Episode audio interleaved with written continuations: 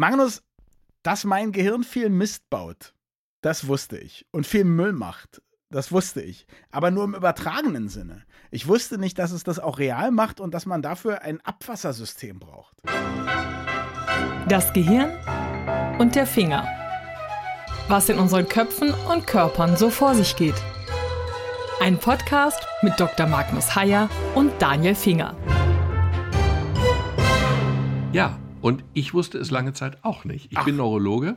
Ja. Und angenehm. Äh, bin genau angenehm und bin von dieser Tatsache quasi auch überrascht worden. Also nicht heute und nicht gestern, aber vor kurzem. Mhm. Wir gingen bisher nämlich davon aus, dass es diese Art, ich sag mal, Abwassersystem zwar überall im Körper gibt, das heißt ein Lymphsystem. Man kennt es von Lymphdrainage oder Lymphknoten, die geschwollen sind oder so. Das ist im Grunde ein System, was Zellen umspült und was dann eben Abbaustoffe, kaputte Proteinteile, wie auch immer, abtransportiert und zur Niere oder zur Leber transportiert, zur Weiterverarbeitung oder beziehungsweise zur Ausscheidung. Nur gingen wir bisher davon aus, dass das Gehirn genau dieses System nicht hat und dass es eben seinen Müll selber entsorgt. Mhm. Und genau das stimmt nicht. Ich finde das total interessant. Ich habe das erste Mal begriffen, was das Lymphsystem oder das lymphatische System macht, nachdem ich unbedingt bei Regen ganz schnell Fahrrad fahren wollte mit Tüten am Lenker, was dazu führte, dass ich. Entschuldigung, den, hm? den Übergang kann ich mir jetzt nicht vorstellen. Regen mit Tüten am Lenker.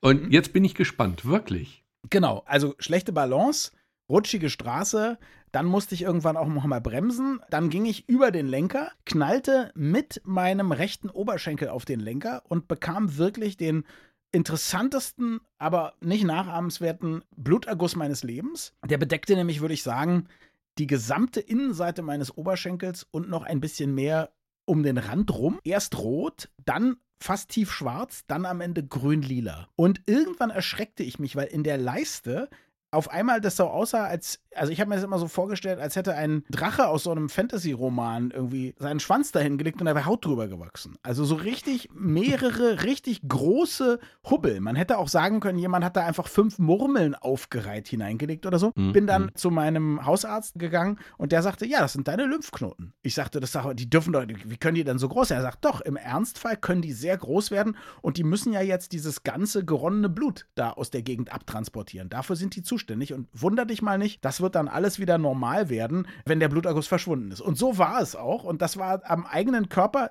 was ich nicht empfehle, aber das war tatsächlich so eine irre Knopfhoff-Show. Ich war wirklich beeindruckt, was da alles passiert und wie flexibel auch so eine kleinen Lymphdrüsen sein können. Genau, also die Lymphbahnen sind sozusagen die Abtransportwege, die ja. Drainagesysteme, wie auch immer, die Kanalisation ja. des Körpers. Ja, und die Knoten erzeugen die diese Lymphe oder wie ist das? Äh, nee, die transportieren die ab. Und in den. Lymph Knoten, in den Lymphknoten mhm. ist es so, das sind sozusagen die Brückenköpfe des Immunsystems. Wenn es zu einer Entzündung kommt, dann wandern da ganz viele weiße Blutkörperchen ein und bekämpfen eben die Viren, Bakterien oder was auch immer. Und diese geschwollenen Lymphknoten zeugen ja im Grunde davon, dass da gerade das Immunsystem erfolgreich hoffentlich arbeitet. Okay. Und mhm. genau dieses System hat man eben im Gehirn nicht gefunden, lange mhm. Zeit nicht gefunden. Ja. Und dann eben erst vor zehn Jahren, ungefähr vor zehn Jahren, was ja in der Medizingeschichte keine lange Zeit ist, hat man dann erste Hinweise gefunden und begonnen zu verstehen, dass es ein ähnliches System eben auch im Gehirn gibt. Was heißt ein ähnliches System? Arbeitet es dann nicht mit der Lymphe, wie wir sie kennen?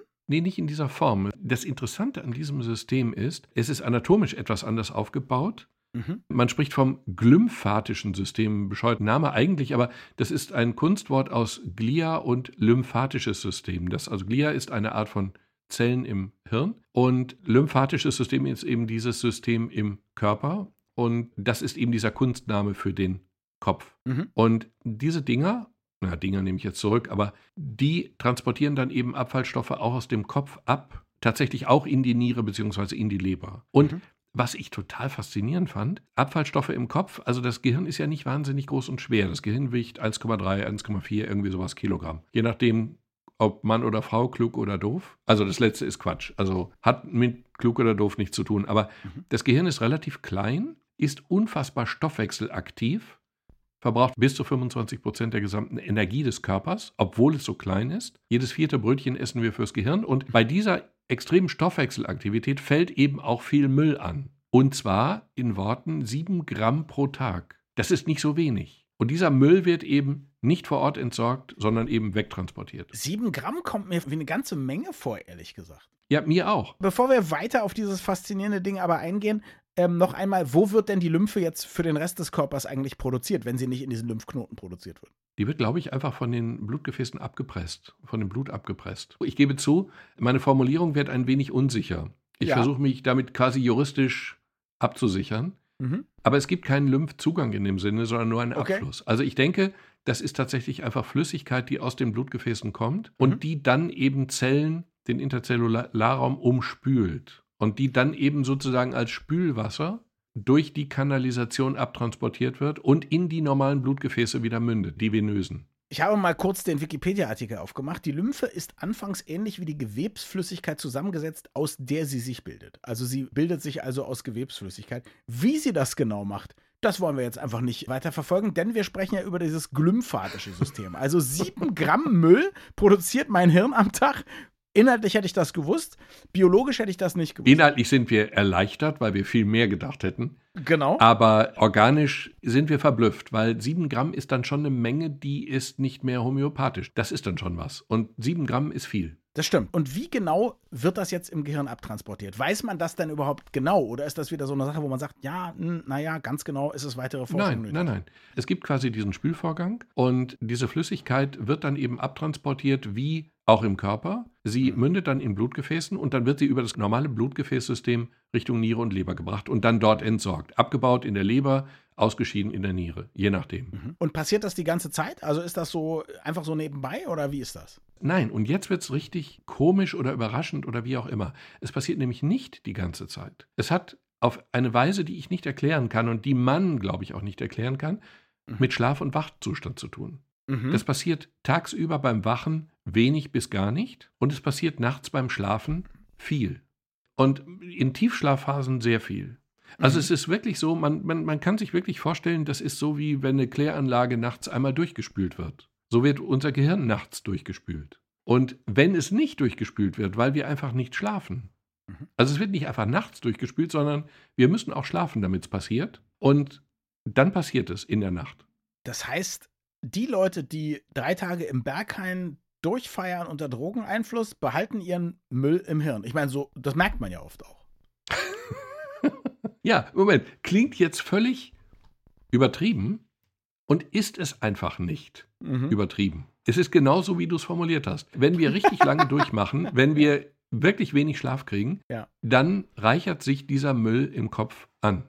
Mhm. Das kann man schon messen nach wenigen Nächten, nach wenigen, also nicht ganz durchgemachten, aber jedenfalls nach wenigen Nächten mit ganz wenig Schlaf kann man diesen Unterschied schon nachweisen. Wahnsinn. Also nachweisen heißt, man misst dann tatsächlich, wie viel von diesen Schadstoffen noch in der ja, Hirnflüssigkeit oder wo misst man das? Man nimmt ja wahrscheinlich einen Teil Hirn raus, um das zu messen. Ich glaube, man kann das nachweisen im Kernspinnen. Also, indem du sozusagen drauf guckst.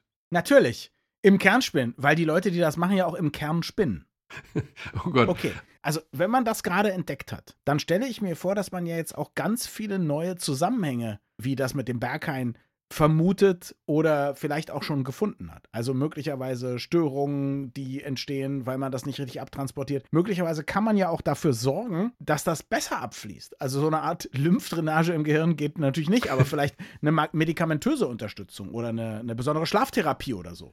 Ja, es geht ja noch weiter. Es ist ja jetzt so, wir nehmen jetzt einfach mal zur Kenntnis, dass Schlaf erkennbar mit dieser Reinigungsfunktion zu tun hat. Mhm. Und dass gestörter Schlaf tatsächlich diese Reinigungsfunktion empfindlich stört. Jetzt wissen mhm. wir aber auch, das wissen wir schon sehr lange, dass es bestimmte Krankheiten gibt, allen voran Alzheimer, mhm. die mit solchen Rückständen im Gehirn zu tun haben. Das weiß man. Das wusste man auch schon, bevor man dieses System entdeckt hat. Ja, ja, das, das ah. wusste man schon länger. Ah, ja. Also es gibt diese bekannten Plaques bei Alzheimer, es gibt Tauproteine, es gibt bestimmte Eiweiße, Eiweißrückstände, Eiweißmüll, wie immer man das nennen mag, die im Gehirn messbar sind. Und zwar zum Beispiel bei Alzheimer-Kranken. Mhm. Okay, jetzt wissen wir damit natürlich noch nicht, ist das die Ursache oder ist das einfach eine zufällige Begleitfolge, die vielleicht überhaupt keine Relevanz hat. Aber der Zusammenhang ist in irgendeiner Form da. Und jetzt haben wir plötzlich einen Vorgang, den wir vorher nicht kannten, der schlafabhängig ist, der wenn er nicht funktioniert, dazu führt, dass sich auch solche Proteine verstärkt ablagern.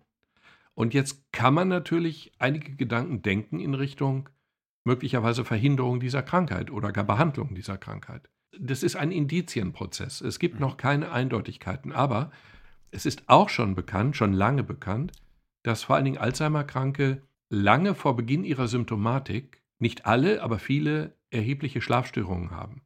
Jetzt kann man ja auch die Frage stellen, ist eine beginnende Alzheimer-Krankheit eine, die dazu führt, dass jemand Schlafstörungen hat, oder kann es vielleicht umgekehrt sein, dass Schlafstörungen aus welchen Gründen auch immer langfristig den Effekt haben, dass du möglicherweise diese Proteine im Gehirn ablagerst, was über diesen Vorgang erklärbar wäre, und diese Proteine dann in irgendeiner Form, die wir nicht kennen, zu der Alzheimer-Krankheit führen. Was natürlich möglicherweise dann bedeuten würde, solange ich keine Schlafstörung habe, brauche ich jedenfalls auch keine Angst haben vor Alzheimer. Wäre jetzt eine mögliche Erklärung. Also wir wissen es nicht abschließend. Ja. Aber da ist jetzt wirklich ein neues System entdeckt worden und ein merkwürdiger Zusammenhang zwischen der Funktionsfähigkeit dieses Systems und Schlaf- und Wachrhythmen bzw. Schlafstörungen. Mhm.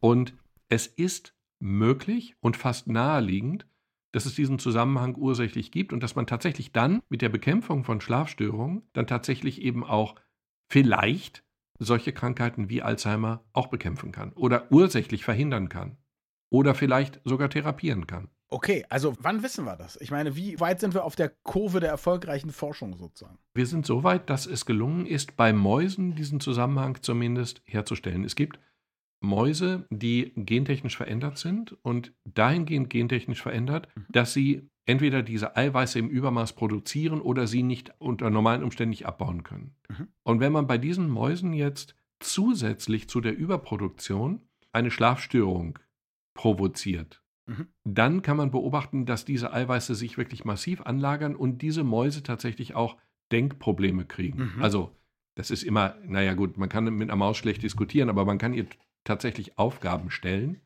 die sie vorher trainiert hat und kann dann an der Lösung der Aufgaben sehen, ob die Mäuse irgendwelche Defizite haben. Und diesen Zusammenhang kann man nachweisen. Und umgekehrt, wenn sie unterstützt werden, also beim Schlafen, dann bauen sich diese Eiweiße auch wieder ab. Es ist jetzt nicht so, dass das Eiweiß, wenn es mal da ist, nicht mehr weggeht, sondern man kann es tatsächlich auch behandeln.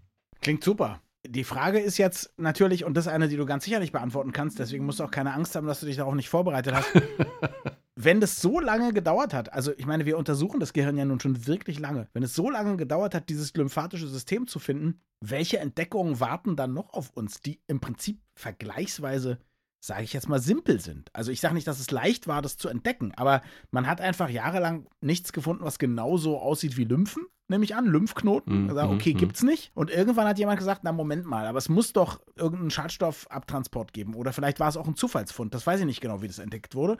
Und auf einmal sieht man, das gibt es doch, ja. Und hätten wir das seit 50 Jahren gewusst, wären wir vielleicht an vielen Stellen schon weiter. Ist denkbar. Es gibt zwei Erklärungen. Die eine Erklärung ist, man hatte ja eine alternative Erklärung dahingehend, dass man davon ausgegangen ist, dass das Gehirn vor Ort diese Eiweißstoffe abbauen kann, diesen Müll quasi abbauen kann. Wobei man sagen muss, das war eine Erklärung, die einfach nur aus, einem, aus einer fixen Idee oder einem Bauchgefühl war. Es gab keinerlei Beweis dafür, sonst hätte man ja, ja nicht jetzt was ganz ja, anderes entdeckt, ne? Genau, ja. Völlig, völlig, ja. völlig korrekt. Und hinzu kommt, dass natürlich eine Vorstellung dann irgendwann auch die, wie soll ich sagen, die Offenheit gegenüber neuen Erkenntnissen versperrt. Dass da einfach in der Medizin ist, es ist nicht das progressivste aller Fächer. Also in der Medizin gilt, dass Autoritäten manchmal schon einen starken Einfluss haben, auch wenn sie inhaltlich auf einem sehr dünnen Ast stehen oder mhm. sitzen oder wie auch immer. Also da verstellt die Hierarchie manchmal die Innovationsfreude oder so ähnlich. Das ist ausgeprägt und in diesem Fall es ist schon ein bisschen ernüchternd, dass es jetzt erst entdeckt wurde. Das sehe ich ehrlich gesagt auch so. Also, das ist übrigens nicht nur in der Medizin so. Ja, ich finde das aber toll, dass ich natürlich mit einem Mediziner spreche, der das ganz selbstkritisch anmerkt oder selbstkritisch. Der auch zart auf dem Pfad in diese Argumentation geführt wurde von dir. Ja, ja, aber du bist, naja, du bist ja jemand, der immer wieder auch, sagen wir mal, vielleicht nicht skandalöses, aber anrüchiges oder so auch so benennt, ja. Das ist ja schon Tradition bei dir. Nee, aber ich wollte dir sagen, dass das ganze Buch Strukturwissenschaftlicher Revolutionen von Thomas Kuhn, das ist das, woher dieser Begriff Paradigma und Paradigmenwechsel kommt, ne? Was wir ja. heute alles so benutzen wir ja sehr leichtfüßig. Und eigentlich geht es darum, dass ein Paradigma ist ja immer eine in der Wissenschaft mehr oder weniger lange existierende Art, etwas zu machen oder etwas zu denken, ja. Und ja. der hat nachgewiesen, dass das eben aus den gleichen Gründen jahrelang, man sagt ja immer, die Wissenschaft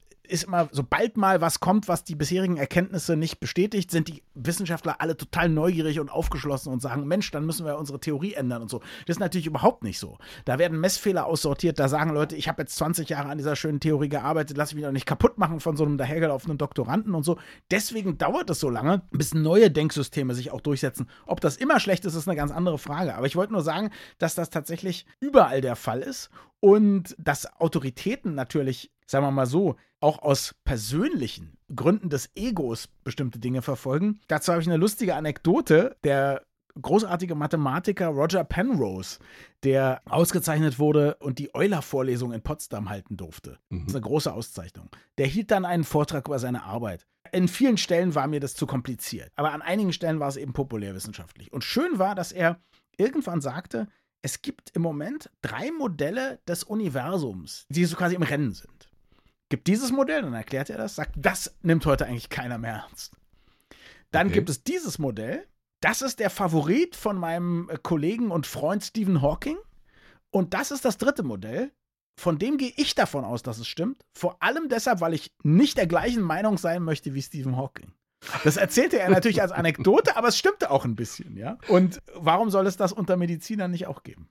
Unter Medizinern ist das ganz ausgeprägt. Du kommst doch aus Berlin. In Berlin lebte der berühmte Ferdinand Sauerbruch und der war bekannt durch viele chirurgische Innovationen, unter anderem durch die eiserne Lunge, die er mitentwickelt hat. Mhm. Die eiserne Lunge klingt jetzt erstmal grauenhaft, aber du konntest durch die eiserne Lunge, weil du einen Unterdruck erzeugen konntest um den Brustkorb herum, plötzlich am Brustkorb operieren.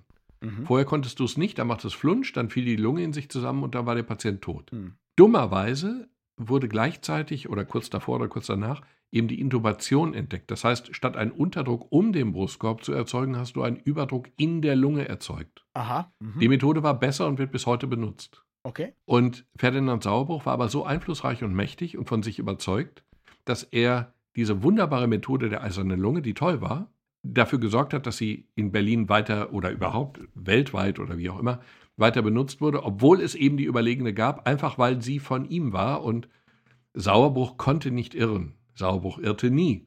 Und deswegen blieb die eiserne Lunge sehr lange in Gebrauch, obwohl man sie nicht mehr hätte brauchen dürfen. Eigentlich.